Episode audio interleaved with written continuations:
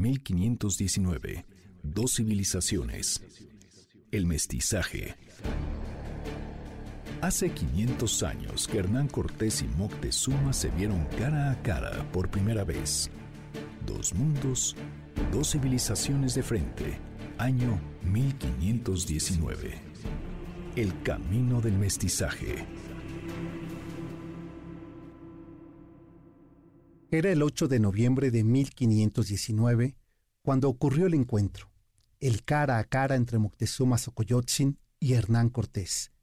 Era la culminación de la travesía del español seis meses atrás.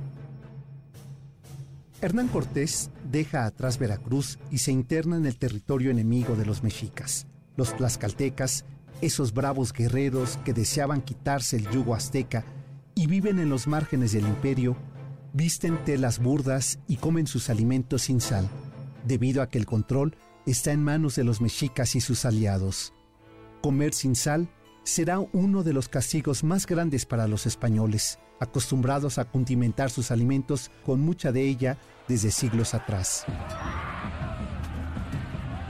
Los tlaxcaltecas atacan a los españoles, capturan y destazan a un caballo, animal desconocido en esas tierras comprueban que los recién llegados sangran, no son dioses, y que esos seres monstruosos de cuatro patas y cabeza descomunal son, al fin y al cabo, animales de carne y hueso. Han llegado a la gran Tenochtitlan, azorados por lo que han visto a su entrada, calzadas limpias y anchas, canales llenos de canoas, mujeres y niños atónitos que salen al encuentro de esos hombres extraños con pelo en la cara y vestimentas, utensilios, armas y animales nunca antes vistos.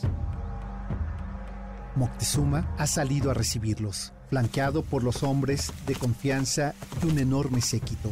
El Tlatuani lleva sandalias de oro y no pisa jamás el suelo de tierra, pues le anteceden hombres que van colocando mantas de algodón a sus pies. En noviembre de 1519, Cortés y Moctezuma II estuvieron cara a cara por primera vez. Según la tradición, el encuentro ocurrió en la esquina que ahora forman las calles de República del Salvador y Pino Suárez, en el centro histórico de la Ciudad de México. Allí también se ubica el antiguo Hospital de Jesús y el Templo de Jesús de Nazareno. Era la calzada prehispánica de Iztapalapa, por donde se accede a la ciudad de Tenochtitlan. Cortés se acerca e intenta abrazarlo como una forma de ofrecer un saludo afectuoso. Los caciques lo detienen, pues eso era un gesto de desprecio entre los mexicas. Intenta entonces darle la mano derecha a través de Malintzin, pero el Tlatuani la desdeña. Moctezuma los hospeda en el palacio de Atzayacatl y se disponen a enseñarles la grandeza de su aposento principal, su zoológico, sus jardines, de su populosa ciudad, sus dominios, su gran poderío. En el llamado zoológico que después quedaría reducido a cenizas, los españoles miran con horror los cientos de serpientes que viven en cestas rodeadas de plumas. Para ellos, ese animal simboliza el pecado capital, la caída de Adán y Eva la expulsión del Edén, el diablo. En esos referentes, los únicos que tienen para comprender y comunicarse, miran ese mundo extraño, inexistente aún en su imaginación.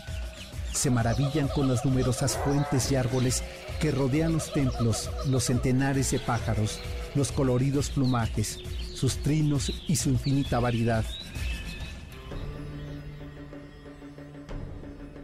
Aquel 8 de noviembre, de 1519 marca el inicio del nuevo destino de Tenochtitlan y el inicio de lo que ahora somos.